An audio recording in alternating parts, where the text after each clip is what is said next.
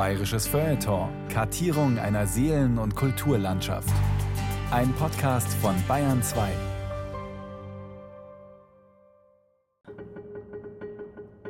Der wahnsinnig geniale Oskar Panitzer.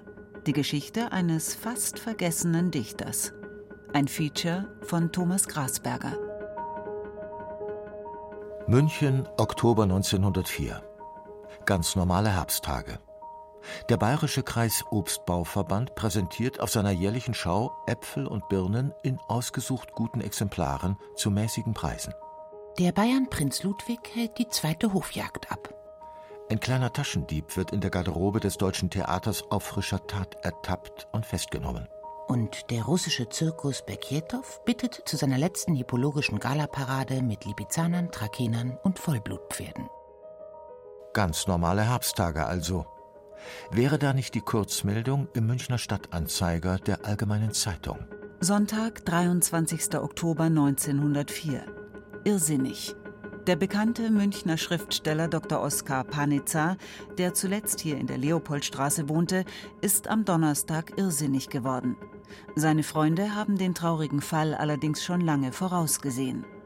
Zugetragen hat sich die Geschichte im Münchner Stadtteil Schwabing, der seinerzeit auch Wahnmoching genannt wird, weil dort viele seltsame Leute hausen, Schriftsteller, Malerinnen, Philosophen, Lebenskünstler, allerhand entrückte und entzückte und nicht selten verkrachte Existenzen, die sich wenig um bürgerliche Werte scheren. Dass allerdings am helllichten Nachmittag ein 50-Jähriger nur mit Unterwäsche bekleidet von der Feilitzstraße bis zum Siegestor läuft, ist selbst für Warnmochinger Verhältnisse ungewöhnlich, zumal der Flitzer ein stadtbekannter Herr ist. Dr. Oskar Panitzer, Arzt und Psychiater. Nun also irrsinnig. Kein Wunder, mag mancher Münchner Zeitungsleser raunzen. Panitzer? War das nicht das Enfant terrible der bayerischen Literatur? Der seltsame Schriftsteller, der zehn Jahre zuvor einen heftigen Skandal ausgelöst hatte, mit dem Liebeskonzil, einem Theaterstück, das nie aufgeführt wurde, aber für ein Jahr Zuchthaus hat's trotzdem gereicht. Ein einzigartiger Fall in der europäischen Literaturgeschichte. Panitzer, der Gotteslästerer und Staatsfeind, der Anarchist, dem nichts heilig ist, der keine Todsünde auslässt, Blasphemie, Majestätsbeleidigung. Selbst das schöne München hat er in den Dreck gezogen. Und allerhand seltsame Sachen hat er geschrieben. Gedichte, Romane, Erzählungen. Aus dem Tagebuch eines Hundes, die gelbe Kröte, die unbefleckte Empfängnis der Päpste. Genie und Wahnsinn. Letzteres schien gut zu passen. Aber wie ist es dazu gekommen? Wie wird so jemand irrsinnig? Ein Erklärungsversuch in acht Schritten. Die Kunst, jemanden in den Wahnsinn zu treiben. Teil 1. Kreidekreis und gelbe Kröte. Kurz nach seinem Unterhosenlauf und der Einweisung in die Psychiatrie soll Oskar Panitzer seine Krankengeschichte aufschreiben, sagen die medizinischen Gutachter. Also greift der gelernte Psychiater zur Feder und schreibt in der dritten Person über den Patienten Oskar Panitzer, Schriftsteller, geboren 12.11.1853 in Bad Kissingen, stammt aus belasteter Familie. Onkel litt an partiellem religiösem Wahnsinn und starb nach 15-jährigem Irrenhausaufenthalt in der Irrenabteilung des Würzburger Juliusspitals. Ein anderer Onkel beging in jugendlichem Alter Selbstmord. Alle diese Verwandtschaftsgrade beziehen sich auf die mütterliche Seite. Was diese Seite gar nicht gern hört. Mutter Mathilde, eine resolute alte Dame, die mit ihrem Sohn seit Jahren zerstritten ist, weigert sich, ihm Kleidung ins Krankenhaus zu bringen und eine Kaution für seine Freilassung zu stellen. Man solle meinen Sohn in eine Irrenanstalt tun. Und zwar höhere Klasse. Für alle Ausgaben sei gesorgt, sagt die Mutter, und ein Vormund bestellt. Obwohl die Ärzte beteuern, dass Oskar Panitzer nur verstört, aber nicht geisteskrank sei, wird der Patient bald darauf in eine psychiatrische Klinik überwiesen, auf Wunsch der Mutter. Es ist der vorläufige Höhepunkt einer abenteuerlichen Geschichte von Missbrauch und Auflehnung, von Widerstand und Exil, von Enteignung und Entmündigung. Die Lebensgeschichte des unbeugsamen Oskar Panitzer. Sie beginnt 1853 im unterfränkischen Bad Kissingen. Das beschauliche Städtchen hatte sich im 19. Jahrhundert zum Weltbad für Prominente gemausert. Kaiserinnen im Kurpark und Reichskanzler in Schlammpackung waren kein seltener Anblick. In solch illustrer Umgebung wächst Oskar als viertes von fünf Kindern auf. Vater Karl, Nachfahre italienischer Einwanderer vom Comer See, hatte sich vom Kellner zum Hotelbesitzer hochgearbeitet. Sein russischer Hof war das erste Haus am Platz, allerdings auch hoch verschuldet. Karl Panitzer war ein lebenslustiger Typ. Leidenschaftlich, ausschweifend, jähzornig, ein gewandter Weltmann, aber schlechter Haushalter. Schreibt Oskar Panitzer Jahrzehnte später über den Vater. Die Eltern hatten sich 1844 kennengelernt und schon nach wenigen Tagen geheiratet. Doch die Liaison erwies sich als höchst unselig. Karl war katholisch. Die 13 Jahre jüngere Mathilde, ebenfalls katholisch getauft, hatte sich in jungen Jahren jedoch auf ihre hugenottischen Wurzeln besonnen und war zur pietistischen Protestantin geworden, zutiefst fromm und gottesfürchtig. Die Konfessionsfrage wird bald zum Zankapfel. Wie sollen die Kinder erzogen werden? Als Karl Panitzer mit nur 47 Jahren an Typhus stirbt, Söhnchen Oskar ist gerade mal zwei, sieht Mathilde darin eine Strafe Gottes. Die Witwe zieht fortan die fünf kleinen Kinder alleine groß und bringt das verschuldete Hotel auf Vordermann. Jähzornig, energisch, starke Willensperson, fast männliche Intelligenz. So beschreibt Oskar Panitzer später seine Mutter. Wie willensstark die protestantische Witwe wirklich ist, stellt sie früh unter Beweis. Ihr Mann habe ihr auf dem Sterbebett die Einwilligung gegeben, dass sie die Kinder evangelisch erzieht, behauptet Mathilde. Der katholische Pfarrer von Kissingen hat da seine Zweifel. Der sieche Hotelier sei doch gar nicht mehr zurechnungsfähig gewesen. Es beginnt ein schier endloses Ziehen und Zerren im konfessionellen Kreidekreis. Die Sache geht vor Gericht durch alle Instanzen und deutschlandweit durch viele Gazetten. Fast dreieinhalb Jahre dauert der Kissinger Konfessionsstreit, ausgetragen auf dem Rücken der Kinder. Als Mathilde Panitzer endgültig verloren hat, entzieht sie ihre Kinder dem staatlichen Zugriff und versteckt sie bei protestantischen Verwandten und Erziehern in Schwaben, Hessen und München. Wer das Leben und Scheitern von Oskar Panitzer verstehen will, kommt an der Mutter nicht vorbei sagt der Münchner Literaturwissenschaftler und Kulturjournalist Michael Bauer, einer der profundesten Panitzer-Kenner. Mutter Mathilde war nicht nur eine erfolgreiche Geschäftsfrau, sondern hat unter Pseudonym auch fromme pietistische Erbauungsschriften publiziert aber sie war menschlich von einer großen, großen Kälte. Das ist eine so böse, berechnende Frau, so ohne jeden Charme, ohne jede Herzenswärme, ohne jede Liebe. Das Einzige, was ganz schön ist, dass manchmal vorkommt, dass Geschichtlein dem kleinen Oscar erzählt wurden, aber da ist auch immer der Hintergedanke, sie sollen ihn erziehen, die Geschichten, also nicht irgendwie ihm Freude machen, sondern sie sollen ihn auf den Weg der richtigen Frömmigkeit bringen und sollen ihn zum künftigen Geistlichen machen. Jahrzehnte später arbeitet Oskar Panitzer seine schwierige Beziehung zur Mutter literarisch auf, in einer fantastisch grotesken Erzählung Die gelbe Kröte. Um sich dem furchtbaren Einerlei eines Londoner Sonntags zu entziehen, fährt der Ich-Erzähler auf einem Ausflugsdampfer die Themse hinunter bis zum Meer. Die Fahrt auf dem Sonnendeck verläuft ruhig, doch plötzlich ein heftiger Stoß. Ich wurde innerlich bis zum Bersten krank nicht seekrank, sondern seelisch krank. Was alle anderen Passagiere nicht sehen können, steht dem gepeinigten Erzähler deutlich vor Augen. Ein anderes Schiff, ganz nah. Kittgelb wie eine Zitrone. Und mit den dunklen, warzenartigen Aufsätzen der Kajütenlöcher kam das schreiend gefärbte Monstrum heran wie eine gelbe Kröte, ein riesiges, giftiges Amphib. Immer näher kommt das zischende und stampfende Ungetüm ohne Kapitän und Steuermann.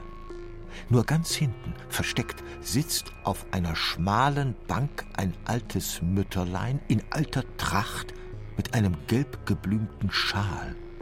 Sie scheint einige alte silberne Geldstücke zu zählen.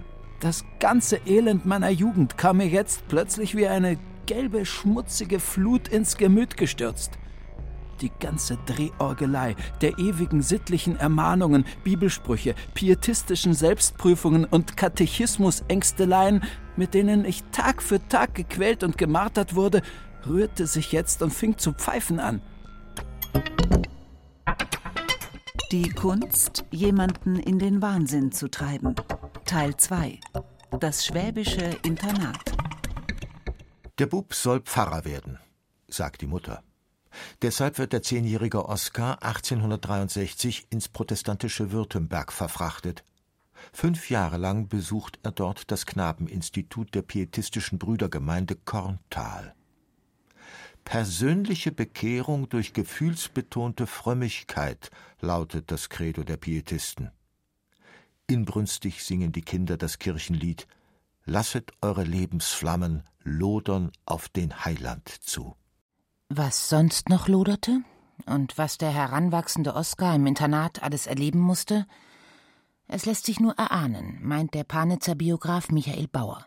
Dieses Korntal, die sogenannte Brudergemeinde, ist ja später durch Missbrauchsfälle, durch übelste Missbrauchsfälle in die Presse gekommen. Und ich glaube nicht, dass das alles in der zweiten Hälfte des 20. Jahrhunderts stattgefunden hat, sondern vorher. Das heißt, er ist als Pietistensögling wahrscheinlich missbraucht worden. Es ist eine wüste Annahme von mir, aber es sprechen ein paar Dinge dafür, auch im Korsettenfritz und so weiter. Der Korsettenfritz. Eine autobiografisch gefärbte Geschichte, mit der Oskar Panitzer später die Traumata seiner leib- und lustfeindlichen Erziehung verarbeitet. Ich-Erzähler Fritz, Sohn eines protestantischen Pfarrers, soll ebenfalls Priester werden.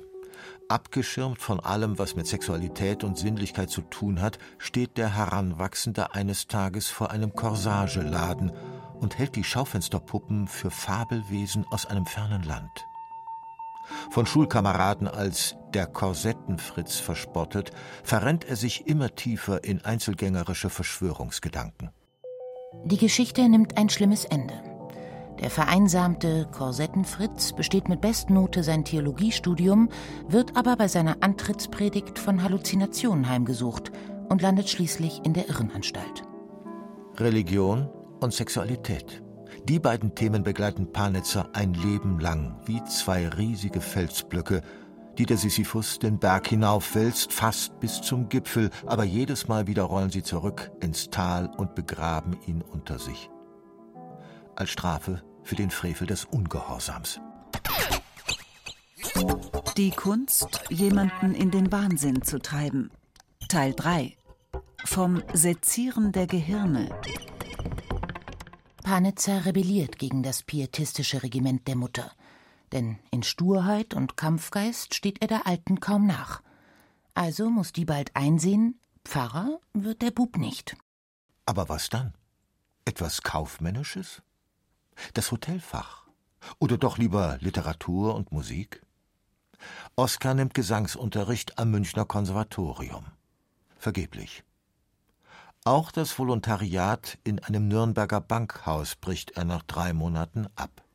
Im zarten Alter von 24 Jahren absolviert er schließlich das humanistische Gymnasium. Endlich ist der Knoten geplatzt. Mit großer Liebe und Eifer studiert er Medizin in München, bekommt die Bestnote für seine Dissertation, wird Assistent bei Hugo von Ziemsen, dem Direktor des städtischen Klinikums links der Isar. Und landet bald in der Oberbayerischen Kreisirrenanstalt als Assistenzarzt. Panitzers Chef ist Bernhard von Gudden, jener berühmt-berüchtigte Obermedizinalrat, der die Absetzung König Ludwigs II. mitbewirkt und im Sommer 1886 am Ufer des Starnberger Sees auf mysteriöse Weise ums Leben kommt. Vermutlich bei einer handgreiflichen Auseinandersetzung mit dem lebensmüden Bayernkönig. Oskar Panitzer beschreibt das dramatische Geschehen später in Der König und sein Narrenschiff. Panitzer hat als junger Stationsarzt 170 Psychiatriepatienten zu betreuen. Aber er fühlt sich nicht wohl bei seiner Arbeit im Irrenhaus. Immer wieder gerät er in Streit mit seinem Chef, wird zunehmend depressiv, hat Angst, selbst dem Wahnsinn zu verfallen. Vor allem aber plagen Panitzer arge Zweifel an den Methoden der damaligen Psychiatrie. Gehirne wiegen, sezieren, katalogisieren – physikalische Experimente machen, Tierversuche. Das menschliche Denken als Produkt eines rein physiologischen Vorgangs, das sind damals die Regeln der medizinischen Kunst. Der junge Arzt lehnt sie ab. Plumper Materialismus. Das Geheimnis der menschlichen Seele lässt sich doch nicht mit dem Skalpell aus der Hirnschale schaben. Viel eher kann man sie mit Tinte und Feder ergründen. Nach nur zwei Jahren gibt Panitzer seine Karriere als Psychiater auf und verschreibt sich der Literatur. Düstre Lieder heißt seine erste Lyriksammlung, die 1885 erscheint, ganz in der Tradition eines Heinrich Heine. Es war um Mitternacht. Ich ging nach Hause zu eilen alleine. Es war eine sanfte Sommernacht mit weißem Vollmondscheine. Das Rote Haus ist ein Schlüsselgedicht für Panitzers Leben und Schreiben. Beim mitternächtlichen Heimgang kommt das lyrische Ich an jenem Haus in rotem, flammenden Schimmer vorbei. Obwohl stets davor gewarnt, geht von der Irrenanstalt eine sonderbare Faszination aus. Plötzlich regt sich's an den Fenstern. Weiße Gestalten in Röckchen und Hemd schauen heraus. Manch alter Bekannter ist darunter. Auch der Direktor wirbt eifrig für seine Einrichtung. Eine geistge Freistadt suchen Sie hier für Ihre Ideen und Sparren? Die sollen Sie haben. Die anderen schreien, wir haben die feinsten Narren. Das Rote Haus als Reich der absoluten Gedankenfreiheit. Hier kann jeder toben, rasen, fluchen und werden, was er will. Kaiser, Obergott oder Anstaltsdirektor. Ein reizvoller Gedanke für das lyrische Ich und für Oskar Panitzer selbst. Aber noch ist es nicht so weit. Noch nicht. Die Kunst, jemanden in den Wahnsinn zu treiben. Teil 4. Bayern. Ach, Bayern. Noch hat Oskar Panitzer ein probates Heilmittel gegen seine Depressionen. Die Literatur ist sein Therapeutikum, mindert den seelischen Druck und bannt seine Gespenster und Dämonen. Mit einer recht üppigen Jahresrente von 6000 Mark, die die Mutter ihm widerwillig gewährt, widmet sich Panitzer ganz dem Lesen und Schreiben. 1890 bringen die Dämmerungsstücke erste literarische Erfolge. Die fantastischen Novellen und Grotesken sind stark beeinflusst von Edgar Allan Poe. Dunkelromantisch, düster und grotesk. Zu jener Zeit lernt Panitzer Michael Georg Konrad kennen. Der Häuptling der Münchner Moderne hat fünf Jahre zuvor die Gesellschaft gegründet, eine naturalistische Zeitschrift, die bis Ende des Jahrhunderts eine zentrale Rolle im Kulturleben an der Isar spielen sollte. Der protestantische Unterfranke Konrad fördert den protestantischen Unterfranken Panitzer, zumindest solange dieser sich vehement antikatholisch gebärdet. Und das tut Panitzer zunächst zur Genüge – in wissenschaftlichen und literarischen Aufsätzen für die Gesellschaft. Der approbierte Arzt, stets gut gekleidet, selbstbewusst und mit reichlich Geld ausgestattet, wird zu einem Wortführer der Münchner Modernen, die sich im Café Isarlust auf der Praterinsel treffen.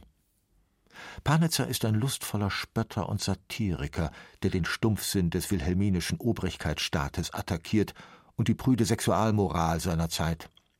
Er provoziert mit Pamphleten und hält ungewöhnliche Vorträge in der Gesellschaft für modernes Leben.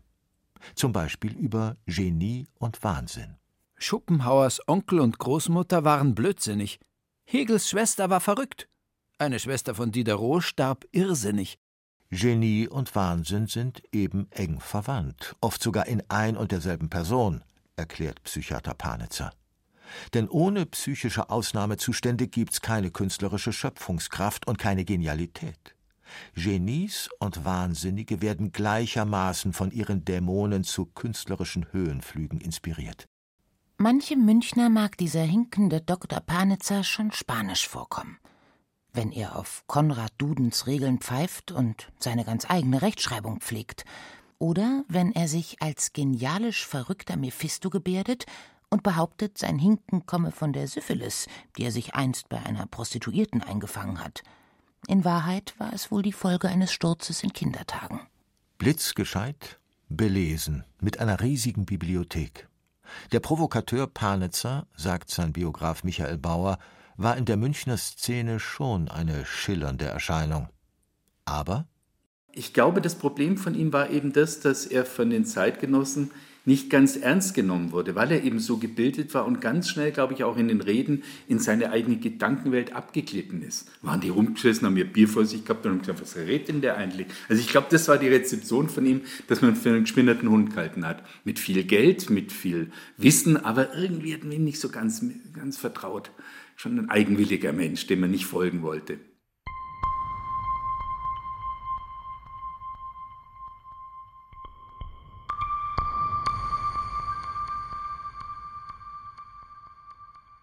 Tief, manchmal zu tief ist die Kluft zwischen Innenwelt und Außenwelt, zwischen subjektiv Erlebtem und der sogenannten Wirklichkeit da draußen. Für den späten Romantiker Oskar Panitzer wird diese Kluft zum roten Faden seines literarischen Schaffens. Getrieben von seinem inneren Dämon, wie er ihn nennt, jenem geheimnisvollen Quell, jenem schaffenden, eingebenden Prinzip, das hinter seinem Denken steht, konstruiert und halluziniert er sich seine ganz eigene Welt. Denn mein Denken will ich erklären, nicht das der anderen Leute. Auf meine Eingebungen bin ich angewiesen, nicht auf die meiner Nebenmenschen.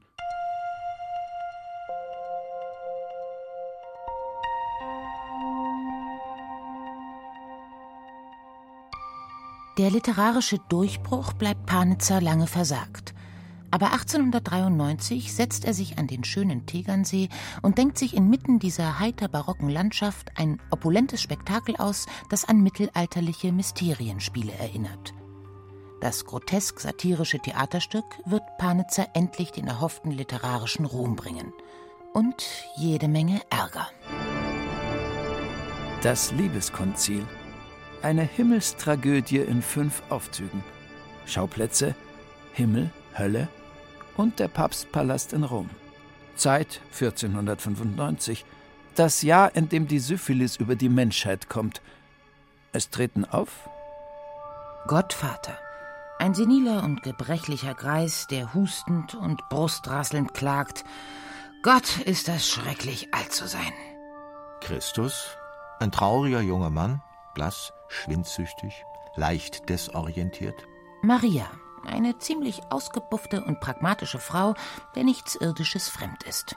Und schließlich der Teufel mit verwitterten, abgelebten, gelb verärgerten Zügen, hinkend.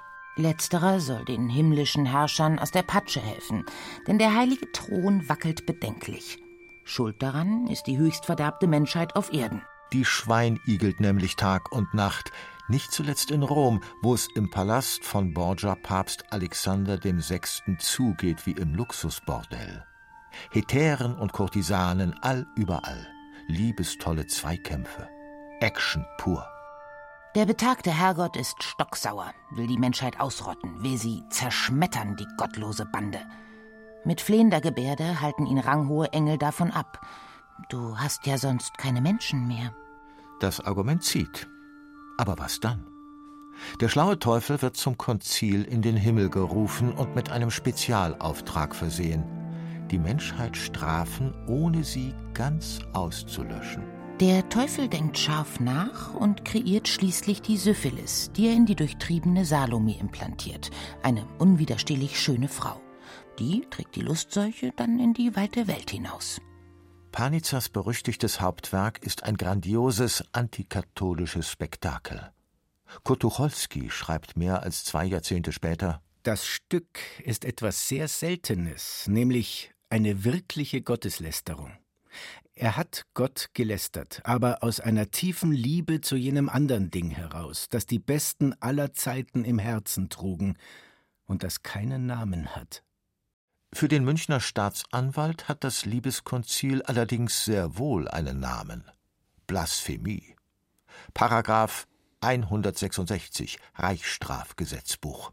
Wer dadurch, dass er öffentlich in beschimpfenden Äußerungen Gott lästert, ein Ärgernis gibt. Aber worin lag das Ärgernis? Das Liebeskonzil war in der Schweiz erschienen und fand in Deutschland kaum Verbreitung. Gerade mal 23 Exemplare wurden verkauft und auf die Bühne kam das Stück ohnehin nicht. Juristisch war die Sache also gar nicht so einfach, sagt der Kulturhistoriker Peter Jelovich von der US-amerikanischen Johns Hopkins Universität. Also damit konnten die Polizei nichts anfangen. Deswegen haben sie an andere Polizeibehörden geschrieben und gefragt, ja, gibt es irgendjemanden in Sachsen oder anderswo, der sich aufgeregt hat über das Buch? Und dann haben zwei Polizisten in Leipzig das Buch gelesen und die haben sich darüber aufgeregt. Aber das war juristisch sehr problematisch, denn es müsste eigentlich aus dem normalen Bürgertum kommen. Aber da kam zunächst nichts. Und nur mit einiger Mühe, sagt Peter Jalowitsch, erreichten Bayerns Konservative, dass dem Ketzer Panitzer der Prozess gemacht wurde. Es gab schon einen Druck von der Öffentlichkeit, von den katholischen Ultras, ihn hart zu bestrafen. Der bayerische Staat hat nicht darauf gedrängt, aber die katholische Kirche, katholische Kreise und die katholischen Zeitungen erst recht wollten ihn bestrafen. Oskar Panitzer beteuert in seiner Verteidigungsrede vor Gericht, dass es ihm gar nicht auf gotteslästerliche Dinge und Unflätigkeiten angekommen sei. Die zwölf braven bayerischen Geschworenen hat das kaum interessiert.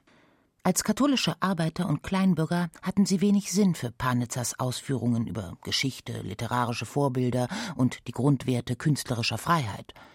Umso mehr erboste sie, dass sich da einer offen zum Atheismus bekennt. Wann der Hund in Niederbayern verhandelt worden wäre, der kam nicht lebendig vom Platz.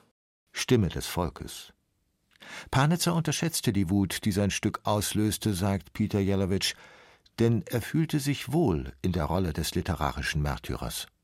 Er dachte auch, und das war wirklich sehr naiv von ihm, dass wenn man ihn verurteilt, dass es einen riesen Protestaufstand geben würde. Nicht nur von Literaten, sondern von der Bevölkerung. Und das ist natürlich nicht passiert. Das war sehr naiv.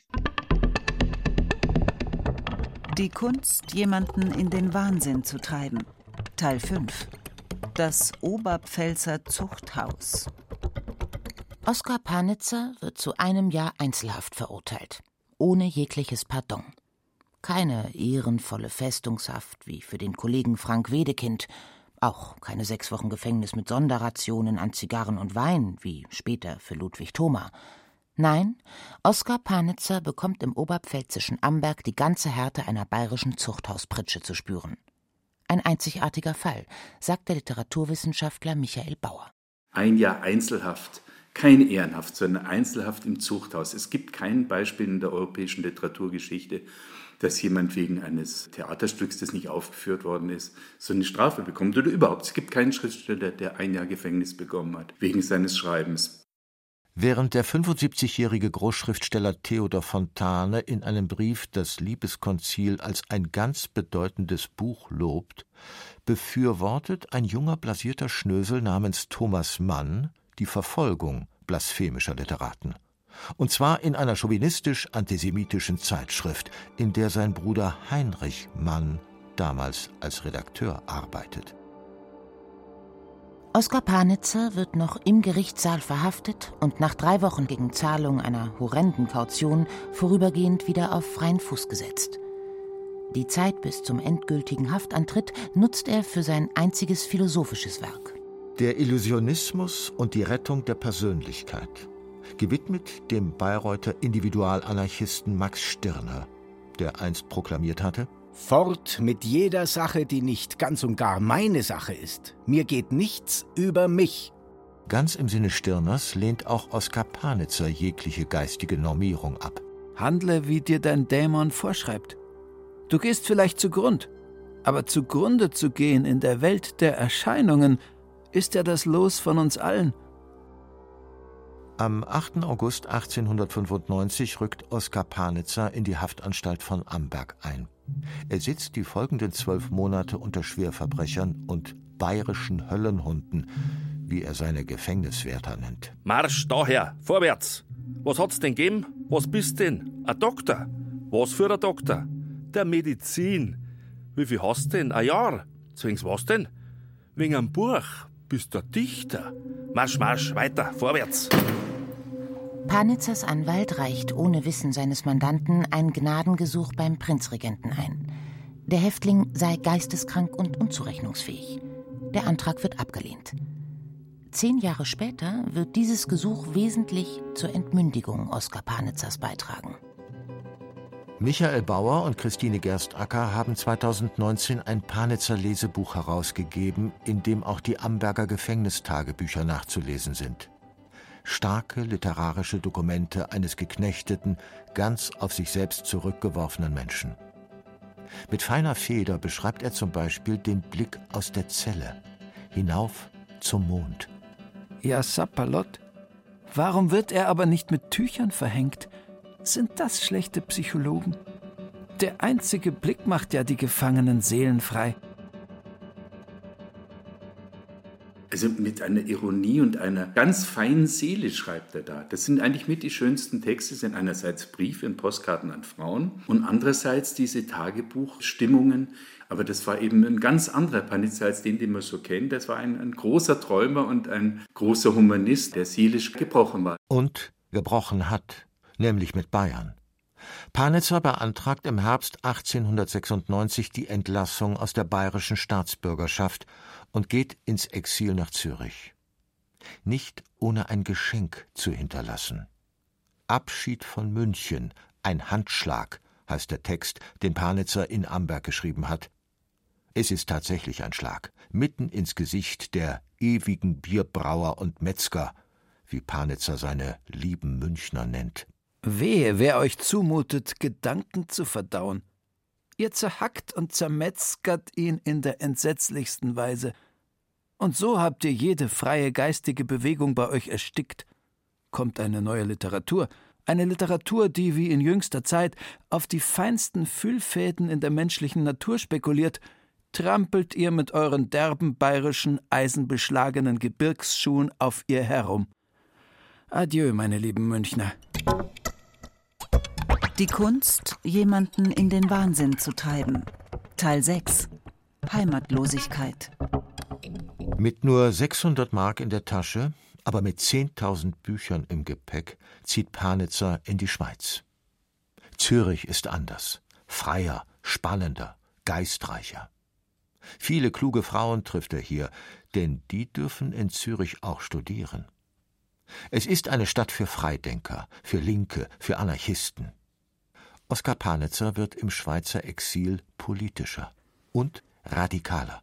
Ab Mai 1897 bringt er im eigenen Verlag die Zeitschrift Zürcher Diskussion heraus, mit Aufsätzen, Essays, Satiren und Erzählungen über Literatur und Politik, Kunst und Erotik, Sittengeschichte und Religion. Das meiste stammt aus Panitzers eigener Feder, etwa jene psychopathologische Analyse, in der der gelernte Psychiater bei Jesus Christus eine Paranoia diagnostiziert. In jener Zeit verfasst Panitzer auch die Psychopathia Criminalis, die im Stil einer wissenschaftlichen Abhandlung daherkommt. Eine durchaus satirisch gewürzte Anleitung für Ärzte, Laien, Juristen, Vormünder, Verwaltungsbeamte, Minister etc. Das perfekte Instrument für den Obrigkeitsstaat, um politische Gegner ganz sanft auszuschalten, mithilfe der Psychiatrie. Die milde Behandlung, richtig temperierte Wannenbäder, die Ruhe, die Abgeschlossenheit, der gütige Zuspruch des Arztes, ein bisschen Bromkali und die politische Einsicht all dieser Internierten wäre bedeutend gewachsen. Denn was krank ist und was gesund, das schreiben Staat und Kirche fest. Die Grenzsteine sind willkürlich gesetzt, meint der satirische Anarchist Panitzer und reißt sie kurzerhand heraus. Wer sagt mir denn, was pathologisch ist? Der Kreisphysikus? 60 Jahre vor der Antipsychiatriebewegung und vor Michel Foucaults wissenschaftlichen Arbeiten über die Geschichte des Wahnsinns im Zeitalter der Vernunft legt Oskar Panitzer den Finger in die Wunde und stellt brisante Fragen.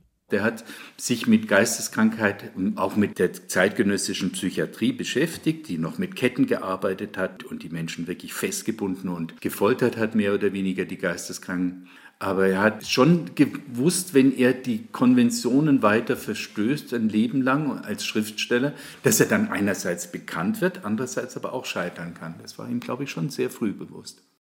Panizza fühlt sich wohl in Zürich, will sogar die Schweizer Staatsangehörigkeit annehmen, obwohl er immer wieder von Stimmungsschwankungen und Depressionen gequält wird. Der Tod seines geliebten Hundes Putzi, dem er stundenlang aus Büchern vorgelesen hat, wird zur Tragödie. Und dann, ganz überraschend, der nächste Schlag in die Magengrube. Im Herbst 1898 flattert der Bescheid ins Haus, dass Panitzer die Schweiz umgehend zu verlassen habe. Lag es daran, dass der 43-Jährige sich zweimal die Woche mit einer 15-jährigen Prostituierten getroffen und Nacktfotos von dem Mädchen gemacht hatte? Strafrechtlich konnte Panitzer dafür nicht belangt werden. Vermutlich hatte die Vertreibung politische Gründe. In der Schweiz tummelten sich damals zahlreiche Anarchisten aus aller Herren Länder. Als im September 1898 die österreichische Kaiserin Sissi beim Spaziergang am Genfer See von einem italienischen Anarchisten mit einer Pfeile tödlich verwundet wurde, warfen die Schweizer Behörden viele Linke kurzerhand aus dem Land. Auch der fränkische Anarchist mit der Feder wird ausgewiesen. Mit Buffet, Bett und Bibliothek zieht Panitzer nach Paris, mietet eine Fünf-Zimmer-Wohnung mitten in Montmartre und hockt verzweifelt auf den Umzugskisten. Die 10.000 Bücher wird er nie auspacken. Zu groß ist die Angst, dass er bald wieder vertrieben werden könnte. Die Kunst, jemanden in den Wahnsinn zu treiben. Teil 7. Die Pfeifen des Kaisers. Wer ist für das Unheil verantwortlich? Der deprimierte Panitzer, der sich in seinen vier Wänden verschanzt und von trockenen Keksen lebt, spinnt Verfolgungsgedanken, die sich zum Wahn verdichten. Er vermutet eine groß angelegte, geschickt getarnte Verschwörung. Der deutsche Kaiser Wilhelm II. höchstpersönlich sei es, der ihn aus Zürich vertrieben hat und der ihn weiterhin verfolge. Klingt ziemlich verrückt. Ist es wohl auch. Denn mit Sicherheit wusste der Hohenzollernherrscher nichts von jenem Dr. Panitzer in Paris. Aber ob das auch für des Kaisers Polizeispitzel galt? Anarchisten wurden damals in ganz Europa überwacht und drangsaliert. Ob Panitzer betroffen war, lässt sich nicht mehr sagen, aber er wäre nicht der einzige Anarchist, der damals durch Gefängnis und Verfolgung in den Wahnsinn getrieben wurde. Immer tiefer steigert er sich hinein in seinen Hass auf das obrigkeitsstaatliche Deutschland und seinen größten wahnsinnigen Kaiser. Parisianer, so nennt Panitzer seine deutschen Verse aus Paris. Denn Blut wird fließen, Blut soll fließen, mit Worten werdet ihr nicht quitt prophezeit der Dichter 1899. Zwei Jahrzehnte und einen Weltkrieg mit zehn Millionen Toten später werden diese Zeilen plötzlich einen ganz anderen Klang haben. Und viele werden sich fragen, ob nicht doch der mit der Kaiserkrone der wirklich Verrückte war. 1899 aber, als Panitzer seine Gedichte veröffentlicht, da gilt er noch als der Irre. Vor allem in deutschnationalen Kreisen und zu denen gehörte auch der ehemalige Kopf der Münchner Moderne, Michael Georg Konrad. Ihm, dem alten Mentor, widmete Panitzer die Pariser Gedichte. Was Panitzer nicht ahnte, Konrad arbeitete mit Polizei und Zensurbehörden zusammen, sagt der Historiker Peter Jelowitsch. Fünf Jahre zuvor hatte sich Konrad noch für das Liebeskonzil stark gemacht. Vor Gericht hat Konrad Panitzer verteidigt er sah das Stück auch als antikatholisch, damit hatte er kein Problem. Fünf Jahre später aber veröffentlicht Panizza Parisianer, was gegen den deutschen Kaiser gerichtet ist und gegen Protestanten. Und da war Konrad entsetzt und dann lief er zur Polizei. Es hilft nichts. Mit Panizza muss sauber aufgeräumt werden und so schnell wie möglich. Empört sich Konrad in einem Brief. Panitzers Gedichtband sei Material für den irren Arzt. Staatsanwalt Freiherr von Sartor nutzt diese Steilvorlage und erhebt Anklage gegen Oskar Panitzer wegen Majestätsbeleidigung. Ein Haftbefehl wird erlassen, die steckbriefliche Fahndung nach dem staatenlosen Dichter eingeleitet, sein erhebliches Vermögen von 185.000 Mark wegen Fluchtgefahr beschlagnahmt. Und auch die Familie dreht den Geldhahn zu. Panitzer kann seine Miete nicht mehr bezahlen, muss nach Deutschland zurück, um sich der Justiz zu stellen. München, 13. April 1901. Untersuchungsgefängnis Frohnfeste am Anger. Verhaftung, Verhör, Verfahren. 22. Juni 1901. Kreisirrenanstalt München. Psychiatrisches Gutachten von Oberarzt Dr. Ungemach. Der stuft Panitzer als Paranoiker ein. Wegen Unzurechnungsfähigkeit wird die Anklage fallen gelassen, das Vermögen freigegeben. Noch am Abend seiner Entlassung reist Oskar Panitzer zurück nach Paris und verliert sich vollends in Verschwörungsideen und Wahnvorstellungen. Kaiser Wilhelm II. stecke hinter allen Schweinereien und Verbrechen dieser Welt, glaubt der Dichter. Jeder Mord, der in der Zeitung steht, gehe in Wahrheit auf Kosten des Kaisers. Eine riesengroße Verschwörung. Imperialia nennt Panitzer sein neues Werk, für das er weder Verlag noch Drucker findet. Oskar Panitzer wird immer dünnhäutiger. Im Grenzgebiet zwischen seiner Innenwelt und der Außenwelt kommt es immer häufiger zu Unruhen. Den Baustellenlärm vor seiner Pariser Wohnung bezieht er auf sich persönlich. Diese dauernden Pfeifereien, das Luftsingen. Für Panitzer eindeutig akustischer Terror, ausgeübt von kaiserlichen Agenten. Und die Übelkeit, die Magenschmerzen, vermutlich Giftanschläge. Selbst die Vögel am Himmel fliegen ihre Luftattacken scheinbar im Auftrag des deutschen Kaisers. Weil der Psychiater Panitzer in wachen Minuten die Krankheit des Patienten Panitzer erkennt, kehrt er im Sommer 1904 nach München zurück, um sich in der Kreisirrenanstalt behandeln zu lassen. Er wird abgewiesen, angeblich wegen Überfüllung. Er wendet sich an eine private Heilanstalt, wo es aber schnell zu einem heftigen Streit mit dem Direktor kommt. Panitzer mietet sich daraufhin ein Zimmer in Schwabing, macht lange Spaziergänge durch den englischen Garten. Er hört das unerträgliche Pfeifen, immer öfter. Weil er sich mehrmals von Passanten verhöhnt fühlt und mit ihnen in Streit gerät, muss die Polizei eingreifen. Sie nimmt Panitzer ins Visier. 19. Oktober 1904. Der letzte Hilfeschrei eines Verzweifelten. Von Suizidgedanken gequält läuft der Schriftsteller in Unterwäsche durch Schwabing und erzwingt so eine Unterbringung in der Irrenstation des städtischen Krankenhauses. Doch die verläuft anders als erhofft. Keine Heilung, stattdessen Ungemach. Doktor Ungemach. Jener Gerichtsgutachter, der Panitzer schon drei Jahre zuvor als unzurechnungsfähig eingestuft hat. Daneben fungiert ein Dr. Gudden als zweiter Gutachter. Es ist der Sohn von Panitzers früherem Chef. Keine guten Voraussetzungen. Die Kunst, jemanden in den Wahnsinn zu treiben. Teil 8. Sacra Familia. Im März 1905 wird Oskar Panitzer in die Anstalt St. Gilgenberg bei Bayreuth überwiesen und auf Drängen der Mutter endgültig entmündigt. Mathilde Panitzer nimmt Rache an ihrem ungehorsamen Sohn, sagt der Panitzer-Biograf Michael Bauer. Besonders indem sie ihm das Geld entzogen hat, als er in Paris war, indem sie den Vormund dann später bestochen hat oder auch ihre Erben dann den Vormund bestochen haben. Man hat ihm seine Bibliothek genommen und verkauft. Das heißt, alles, was noch dazu dienen konnte, um ihn ins Irrenhaus zu bringen oder in die Psychiatrie oder ins Sanatorium, alles das wurde getan von der Familie aus. Also man hat ihm wirklich auch durch den Kontakt mit seinen Vormündern, er hat überhaupt keine Chance gehabt, sich zu wehren.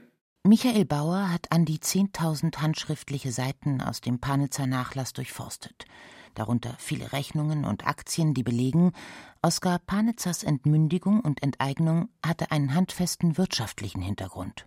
Er war ein steinreicher Mann und natürlich hatte die Familie Interesse, an das Geld ranzukommen. Meines Erachtens ganz naheliegende Gründe. Und dann auch diese Scham. Man hat sich ja dieses Autors des Liebeskonzils, des Verurteilten, das, das war ja ein, das dürfte ja eigentlich gar nicht sein in dieser guten Familie. Die übrigens dann auch gar nicht so gut war. Da gibt es, glaube ich, einige Seitenlinien, die sehr schräg waren auch, glücklicherweise. Aber es war schon ein sehr gezieltes Unternehmen, diesen missliebigen Mitglied der Familie eins auszuwischen und sich an ihm zu bereichern.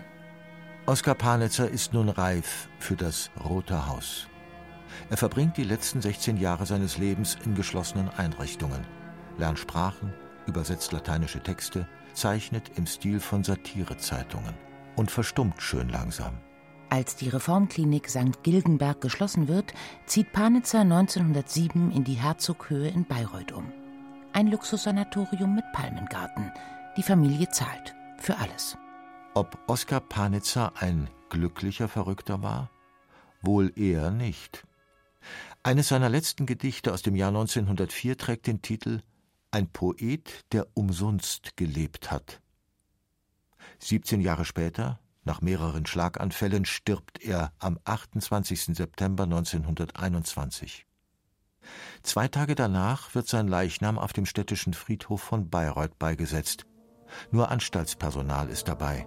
Keine Familie, kein Grabstein, kein Name. Nichts.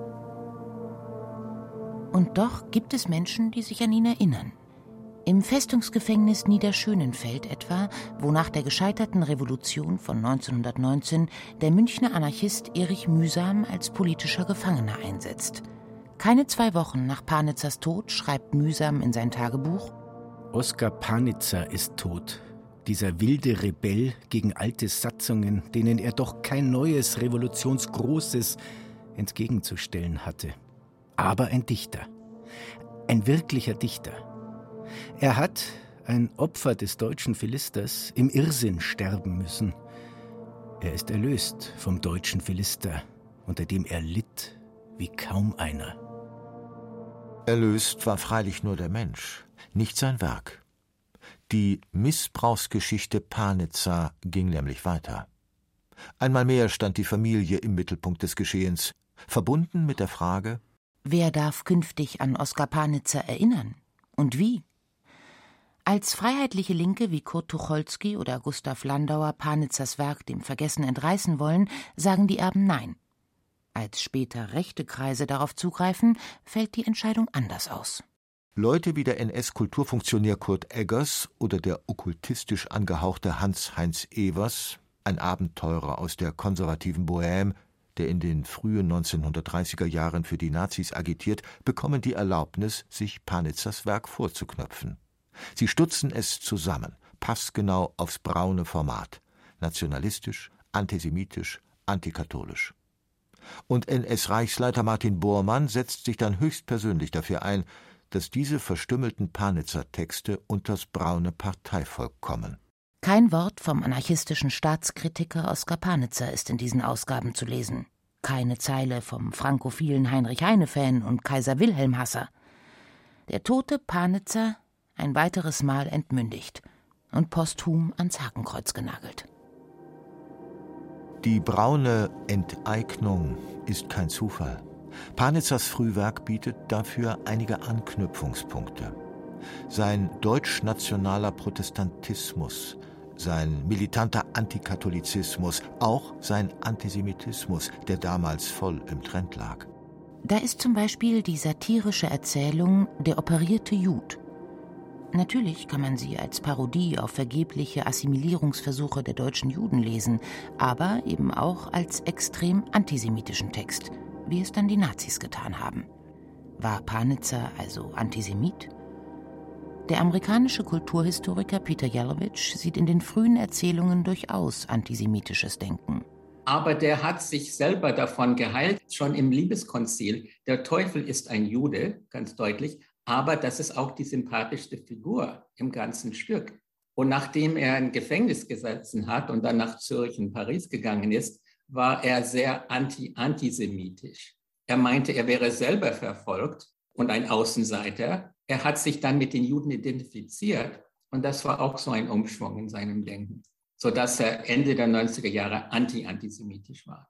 Michael Bauer hat sogar den schriftlichen Beweis dafür, dass sich Panitzer vom frühen Antisemitismus gelöst hat. Völlig, und jetzt habe ich auch zum Glück noch eine Postkarte gefunden, wo er sogar das gute Europa vor dem Antisemitismus bewahren will. Er hat richtig das gute Europa bedroht gesehen durch das Gespenst des Antisemitismus in Frankreich und hat gefürchtet, dass das nach Deutschland überschwappt. Trotz seines Gesinnungswandels blieb Panitzer nach 1945 noch lange ein höchst umstrittener Autor. Für Konservative war er der Kirchenfeind und Gottesleugner, und viele Linke wollten nichts mit ihm zu tun haben, weil seine Texte im Dritten Reich veröffentlicht worden waren. Aber keine der beiden Seiten, meint Peter Jelowitsch, habe verstanden, worum es Panitzer eigentlich ging. In gewisser Weise lasse sich sein Schicksal mit dem Friedrich Nietzsches vergleichen, auch der wurde von den Nazis zurechtgestutzt und vereinnahmt, obwohl Nietzsche am Lebensende ein radikaler Gegner der Antisemiten und der Deutschnationalen gewesen war. Und dasselbe ist mit Panizza passiert. Und es gab auch nach dem Krieg viele Leute, die mit Nietzsche als Philosoph nichts zu tun haben wollten, denn die haben ihn als Nazi-Philosoph gesehen. Ah, das ging bei Nietzsche schnell zu Ende, leider nicht bei Panizza. Bei ihm dauert es immerhin bis zum 8. Dezember 1965. An jenem Mittwoch wird Panizzas Skandalstück Das Liebeskonzil in Deutschland erstmals öffentlich aufgeführt, als szenische Lesung an der Ludwig-Maximilians-Universität München. Die kleine Studiobühne im Untergeschoss war mit 35 begeisterten Zuschauern rammelvoll. Zu den Darstellern gehörte damals auch eine junge Frau namens Elke Riegert. Sie sollte später eine bekannte Moderatorin und Buchautorin werden, unter ihrem heutigen Namen Elke Heidenreich. Und wir saßen also auf der Bühne und ich war ein Engel. Ich war der Engel, der zwischen Gott und Teufel immer vermitteln musste. Es war großer Applaus und ein paar Zuschauer, so viel wie halt reingingen. Und ich erinnere mich, dass das Ganze dann bald abgebrochen wurde, weil an der Uni ein Professor für katholisches Kirchenrecht war, dessen Namen ich vergessen habe und sicher auch mit Recht. Der hat das untersagt und hat gesagt, das geht nicht, das ist alles gotteslästerlich, das können wir in einer staatlich geförderten Universität nicht machen. Und da war der Spaß schnell vorbei im katholischen München des Jahres 1965, als die selbsternannte Weltstadt einmal mehr wenig Herz zeigte für das beherzt antikatholische Theaterstück. Tief betroffene Theologen, hasenfüßige Hochschullehrer und ehrgeizige christlich-demokratische Studentenführer sorgten damals dafür, dass Oskar Panitzers Liebeskonzil wieder geächtet wurde. In den 60er Jahren, ich bitte Sie, also wirklich, wie lange wollten Sie denn den Panitzer noch verfolgen? Heute weiß ich, dass er immer wahnsinnigen Reglementierungen ausgesetzt war und dass kaum einer, vielleicht außer Wedekind, der es aber anders weggesteckt hat, so von der Zensur gegängelt worden ist wie dieser arme Panitzer. Die erste szenische Aufführung des Liebeskonzils fand dann übrigens in Wien statt, auf einer freien Theaterbühne im Juni 1967. Lang, lang hat's also gedauert. Heute sind Oskar Panitzers Bücher leicht zu bekommen. Seit 2019 erscheint sogar eine auf zehn Bände veranschlagte Werkausgabe. Und Panitzer erfreut sich internationaler Aufmerksamkeit in der Wissenschaft. Erstaunlich ist vor diesem Hintergrund nur, wie schmallippig manche bayerische Literaturgeschichte wird, wenn es um diesen höchst eigenwilligen Schriftsteller geht. Oft sind's nur ein paar Zeilen. Bayern tut sich halt immer noch ein bisschen schwer mit seinem unterfränkischen Literaturquerulanten, von dem Kurt Tucholsky 1920 schrieb, dass er, als er noch bei Verstande war, der frechste und kühnste, der geistvollste und revolutionärste Prophet seines Landes war. Der wahnsinnig geniale Oskar Panizza. Die Geschichte eines fast vergessenen Dichters. Sie hörten ein Feature von Thomas Grasberger. Es sprachen Xenia Tilling, Andreas Neumann, Burkhard Dabinus, Rahel Comtes, Thomas Koppelt und Thomas Grasberger. Technik Ruth Ostermann. Regie Thomas Grasberger. Redaktion Lydia von Freiberg. Eine Produktion des Bayerischen Rundfunks 2021.